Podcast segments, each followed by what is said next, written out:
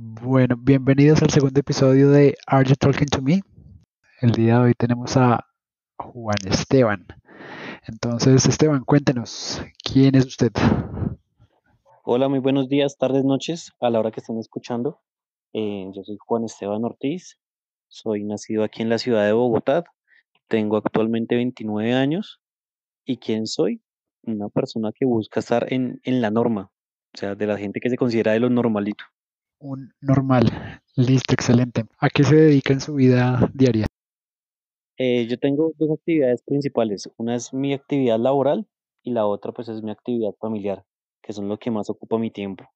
Ya si hablamos de mi espacio libre, pues intento siempre distraerme entre muchas cosas, información de política, de educación, de liderazgo, de cosas para las niñas, entretenimiento, pero principalmente esas dos ¿Cuántas actividades. niñas tiene?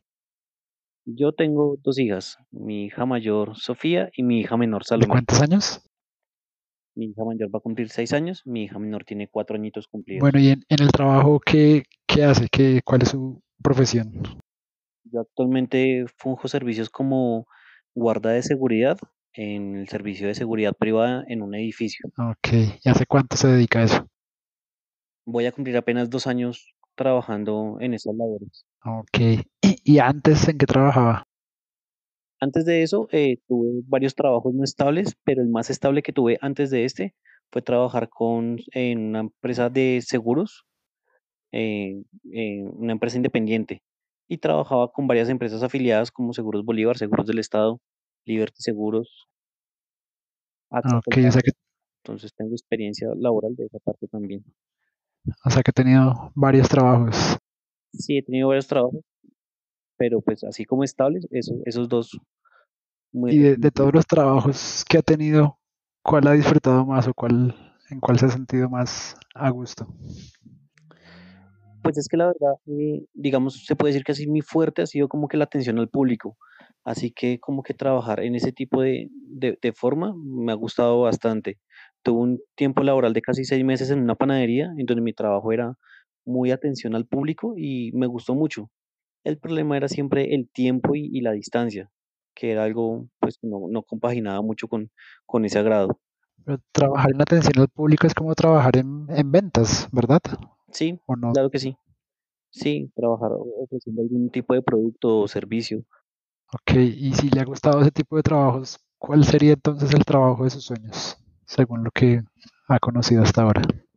Pues hasta ahora eh, me generó bastantes dudas porque at- eh, trabajo de ventas y atención al público hay muchos, pero pues alguno en específico en este momento no, pero creo que en el que me colocarían me, me iría muy bien.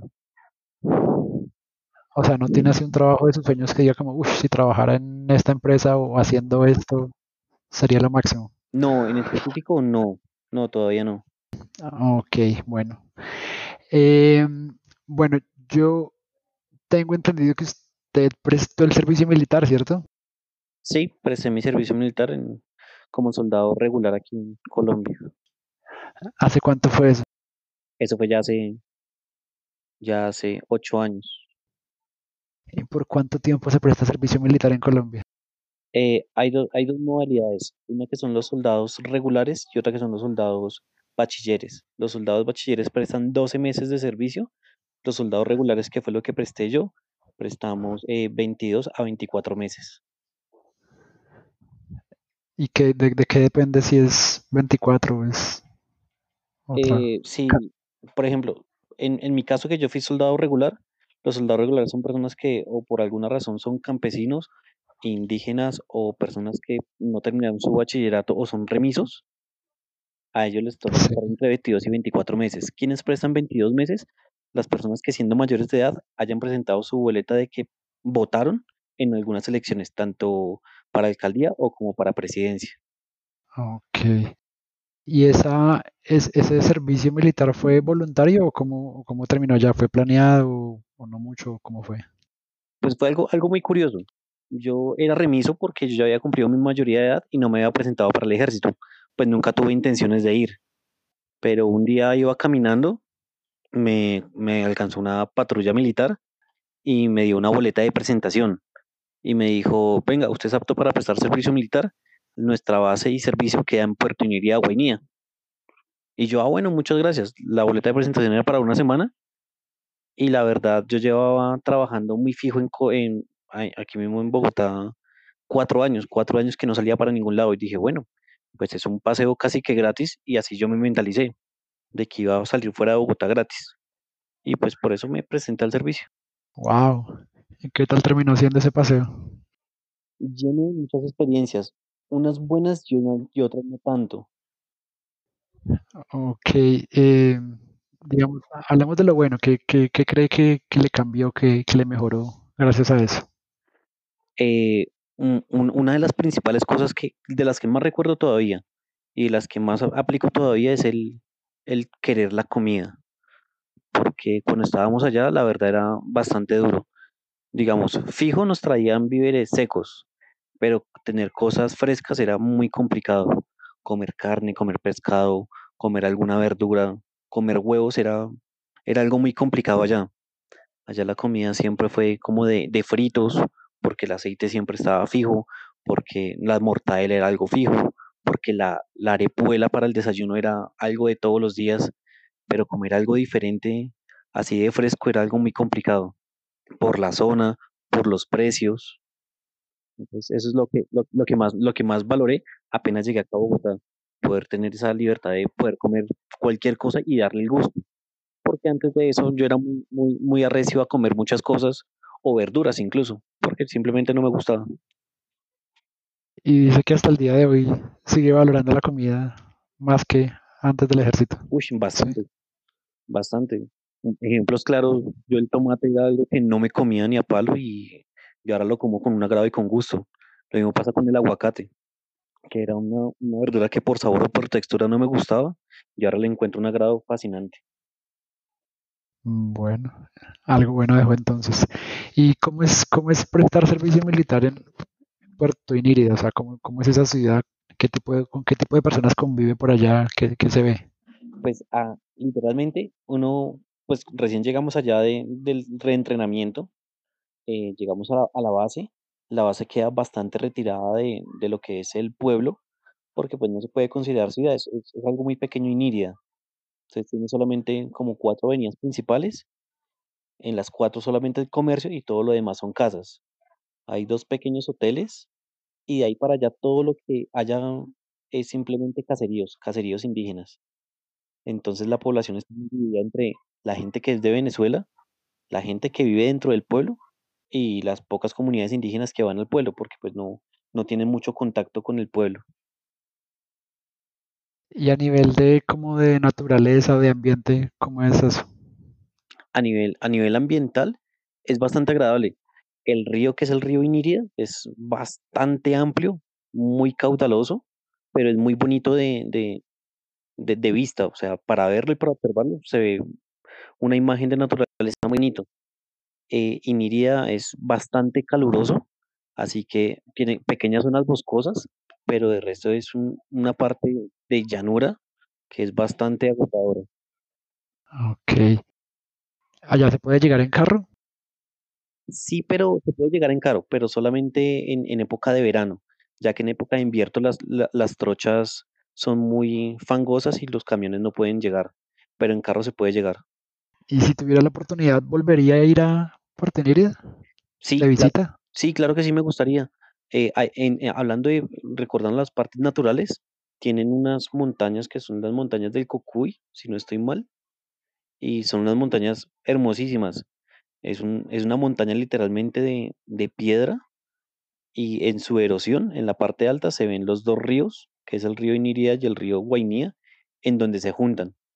Entonces, el río Iniria toma un color como amarilloso y el río Guainía es más oscuro. Entonces se ve cómo se mezclan desde la punta de esas montañas. Wow. Entonces, eso, es- eso me gustaría ir a, ir a verlo por, por esa parte natural, Ir a verlo sin, sin estar trabajando.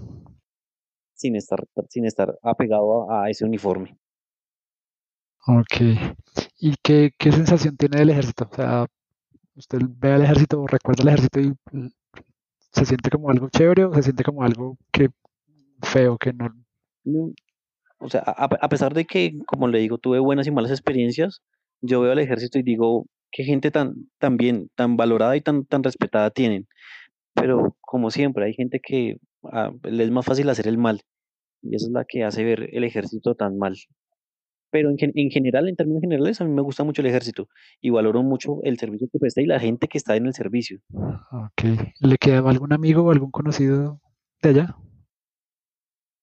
Eh, solamente uno, solamente uno porque fue con el que más compartí, con el que más nos entendimos y no nos hablamos tanto, pero igualmente cuando tenemos la oportunidad de contactarnos o hablarnos, nos saludamos muy bien. Ah, ok, qué chévere. Bueno, otra cosa que yo sé de Esteban es que le gusta mucho el anime. ¿Es correcto? Bastante, bastante, desde, desde muy pequeño, cuando principalmente entendí la diferencia entre los que eran un anime y los dibujos animados que eran como estadounidenses, me dije, no, me gustan más los dibujos animados japoneses y, y desde ahí empecé con mi gusto por el anime. Qué chévere. Eh, así a- adivinando a grandes rasgos cuántos, cuántas series de anime cree que se ha visto. Pues así adivinando, porque la verdad yo nunca, yo nunca he llevado una, una cuenta, a pesar de que sí lo he intentado varias veces, pero yo creería que unos 400 animes vistos completamente. Wow. Y, y animes pendientes por ver, eh, yo creo que más de 400. Digamos que a mí me gusta mucho el tema de la educación, siempre estoy como pensando cómo, cómo puede ser mejor. ¿Ha visto algún anime en el que usted diga como, uy, en este anime aprendí muchísimo sobre X tema? Sí, sí, hay, hay, hay la verdad muchos animes que enseñan de muchos temas en general. Hay algunos que son incluso más enfocados en, en algo educativo, a pesar de que tengan algo de ficción y, y son muy agradables. ¿Cuál es el primero ejemplo, que se le viene a la cabeza? el primero que se me vino a la cabeza con esta pregunta fue el de Doctor Stone, Doctor Piedra. Ok, ¿de qué se trata? Es un anime en el que hay un niño en Japón que es un prodigio para la ciencia y resulta que aparece un fenómeno astronómico que vuelve a todos los habitantes y seres vivos de la Tierra en piedra. Resulta que pasan más o menos 3.000 años y por un proceso natural se empiezan a, a, a, a despetrificar esas personas y uno de los primeros que se despetrifica es él, el doctor Piedra. Entonces él dice, voy a volver a recuperar la humanidad a como era antes y empieza a hacer una sociedad desde cero. Entonces empieza a conseguir minerales, después a, a- a fundir, a fundir esos minerales, a buscar el principio que, del que él habla, de que es lo principal para que la humanidad vuelva a tener esa tecnología que tenía antes, que es la electricidad. Entonces empieza a buscar todo ese tipo de mecanismos para lograr conseguir electricidad. Entonces es bastante, bastante agradable e interesante. Suena bien interesante. Bueno, ¿y cuál cree que es el anime que todas las personas deberíamos ver? Así solo sea ese, así solo sea uno. El anime que todo el mundo debería de ver, Sí, pues no, no me baso en el, en el que sea más popular, sino me baso en el que, el que más impacto genera a- a- al conocer un tema de anime. Y yo creo que debería ser eh, Death Note, el libro de la muerte. ok. Excelente recomendación. Eh, bueno, hablemos ahora un poco de, de la vida, como digamos que muchas personas siempre están buscando cuál es el secreto de la felicidad, qué, qué los hace más felices, qué ha encontrado usted, qué, son las cosas que lo hacen felices en el día a día. Eh, cuando hablamos de felicidad, se me viene a la cabeza la frase de una persona, la escuché hace mucho tiempo, pero me quedó muy marcada y me dijo, la felicidad no es completa, la felicidad es efímera. Y cuando tengas esos momentos de felicidad, aprécielos, porque no duran mucho. Y, y cuando yo recuerdo esas palabras, digo, uff, yo tengo muchos momentos felices. No son tantos como pues, me gustaría, pero cuando los tengo me, me siento muy bien.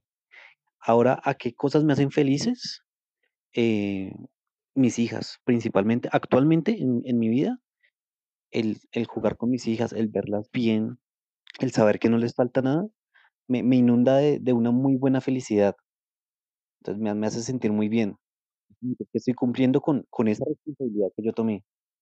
O sea que podría, ya hablando, po- podría decir que, que ser papá es parte del secreto de la felicidad.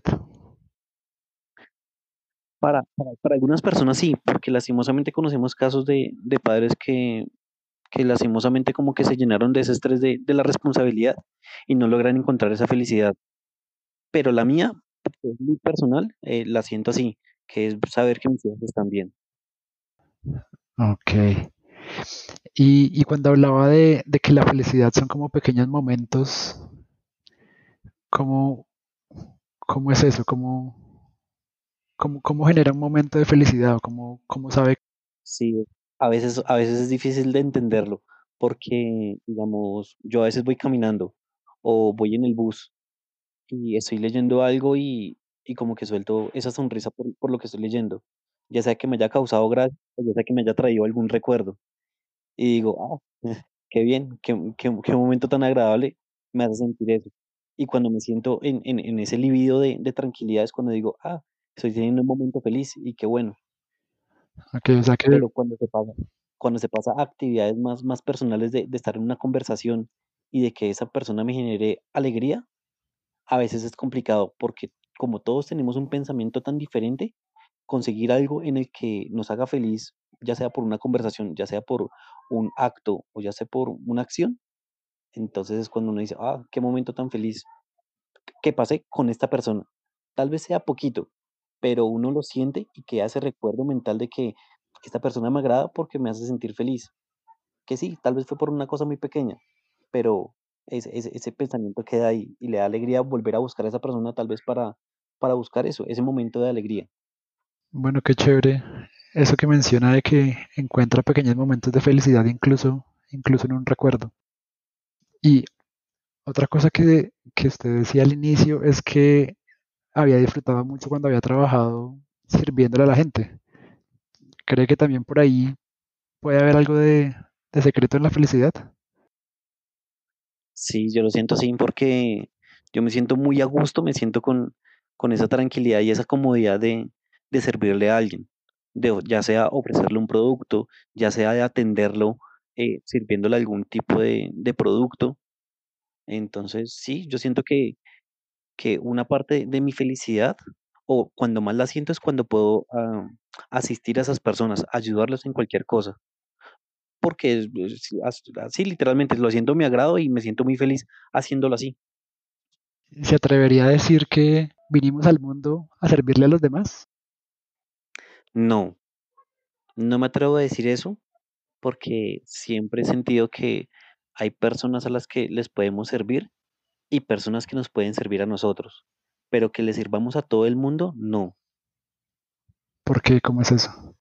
porque, porque hay personas que simplemente hacen daño y mucho daño y a esas personas debemos evitar servirles. Hay personas a las que simplemente no les agradan que les sirvamos y uno simplemente por la idea de que voy a ser feliz sirviéndole, lo hace y está equivocado. Lo más difícil de servir es ser consciente de que el prójimo eh, también tiene su pensamiento y tiene su vida. Y muchas cosas de, y muchas formas de, de intentar reconocer a quién se le puede servir con gusto y a quién no, es simplemente con el carácter con el que entran. Una persona que llega a un, a un sitio de trabajo en el que yo estoy y me saluda muy buenos días, eh, por favor me regala tal cosa o qué me ofrece para esto, yo con gusto lo sirvo. Pero una persona que me dice, ¿qué es eso? ¿O qué me está ofreciendo? Es una persona que busca un tipo de atención diferente, ya sea por ego, ya sea por algún tipo de crianza, ya sea porque tal vez su, su sistema monetario eh, se lo permita hacerlo así y crea que esté bien. Entonces, no, no creo que haya que servirle a todo el mundo. Qué interesante reflexión. ¿Qué, qué tantas personas cree que hay en el mundo de ese tipo? De ese tipo de personas que no deberíamos servirle. O sea, por ejemplo, no sé, la mitad de las personas o el 10% o el 1%. A muchas, ¿a cuánta? Eh, yo diría que por ahí un, hay un, un 30, un 40% de, de, de la población mundial, especialmente que vive en, en, en una ciudad o en una capital, que, que está ahí, en, en esos números. porque la gente que vive en los pueblos que es muy rural es mucho más agradecida con las personas y con la vida. a las personas que de alguna forma ya los tienen. Wow. O sea que mm, tal vez se sentiría de alguna forma más tranquilo viviendo en un pueblo que en una ciudad. Por la gente, Eso es muy decir. dependiente. Eso es muy dependiente, porque, digamos, yo he vivido toda mi vida en una ciudad, y es una ciudad que es metropolitanamente muy grande. Por lo tanto, yo estoy muy cómodo con mi ciudad, me gusta mucho mi ciudad, pero si me tuviese que ir a vivir a un pueblo, me gustaría también un pueblo. Pero si me tuviera, si tuviese que escoger, escogería la ciudad, porque a pesar de que hay más personas que no voy a encontrar con el gusto de poder atender simplemente porque ellas no quieren o porque la actitud no me lo permi la actitud de ellos no me lo permite, entonces seguiría diciendo que siguen habiendo más personas en la capital o en la ciudad que puedo atender con más gusto y que me voy a sentir mejor atendiendo. Hmm. Bueno, qué interesante. Eh, no sé si quiere hacer alguna reflexión final. Pues bueno, creo que hemos tocado varios temas, algunos muy interesantes como lo que es la vida. Em, muy importante es también el tema religioso. Siento que a pesar de que no todo el mundo practique una misma religión o que muchas doctrinas intenten mostrar de que esta, esta religión es mejor que otra, eh, hay que ser muy, no muy de mentes abiertas, pero muy respetuosos a todo este tipo de contextos que hay, porque a pesar de que no lo compartamos, es algo que se está viviendo y que bien o mal, pues lo mejor es el respeto. Respeto también sería sinónimo de tolerancia en este caso. Es que el problema con la tolerancia es que hay gente que abusa de ella, abusa en el sentido de que no se da cuenta hasta qué punto tolera y empieza a tolerar cosas que no se debían de tolerar. Como tolerar a los nazis, ¿verdad? Sí, o sea, yo digo que, que los nazis fueron gente que, que hizo mucho mal a, a la humanidad, pero que la idea que tenían al principio era buena, que la ejecutaron de la peor forma posible fue otra cosa. Y hoy en día los nazis del presente son los talibanes. Pero bueno, eso es otro tema. Volvemos al tema espiritual. Dice que hay que respetar todo tipo de creencias porque pues es parte de la vida de todos y que así Sí, debería ser. Eh, ¿cuál es su posición espiritual o religiosa en este momento? Yo me considero una, una persona que, que a pesar de que tengo una doctrina católica, que actualmente vivo sobre una doctrina cristiana, que he aprendido mucho sobre una doctrina budista, no me considero ninguna religión, pero igualmente respeto eh, todas las doctrinas y todo lo que he aprendido de ellas, porque a pesar de que algunas son muy machistas, hablándolo claramente, eh, entiendo de que todos somos iguales y todos tenemos ese tipo de igualdad frente a la vida. Y si una persona quiere ser más cristiana que otra o una persona quiere ser más budista que otra, está bien. O sea, digamos que coge lo mejor de todas las religiones con las que ha interactuado y, y crea su propia forma de interactuar con la, con la gente, ¿sí? Claro que sí, sí, me, me, me gusta, me gusta eh, ese tipo de pensamiento que he tenido con respecto a lo que he aprendido y, y así lo practico. Bien, eh, bueno, para cerrar, eh, ¿cómo lo encuentran en redes sociales si la gente lo quiere conocer y saber más de Juan Esteban? Eh, literalmente lo que es en Facebook me encuentran directamente con mi nombre, Juan Esteban Ortiz. Eh, manejo solamente Twitter, no uso más redes sociales, no por gusto, sino por tiempo. Y en, y en Twitter me encuentran, ya le confirmo, En Twitter me encuentran como qué? Arroba solosol92. Bueno, ese era Esteban, mi hermano, y una de las personas más amables y altruistas que conozco, compartiéndonos su forma de ver el mundo. Nos acompañó en este segundo episodio de este nuevo hobby que me estoy inventando.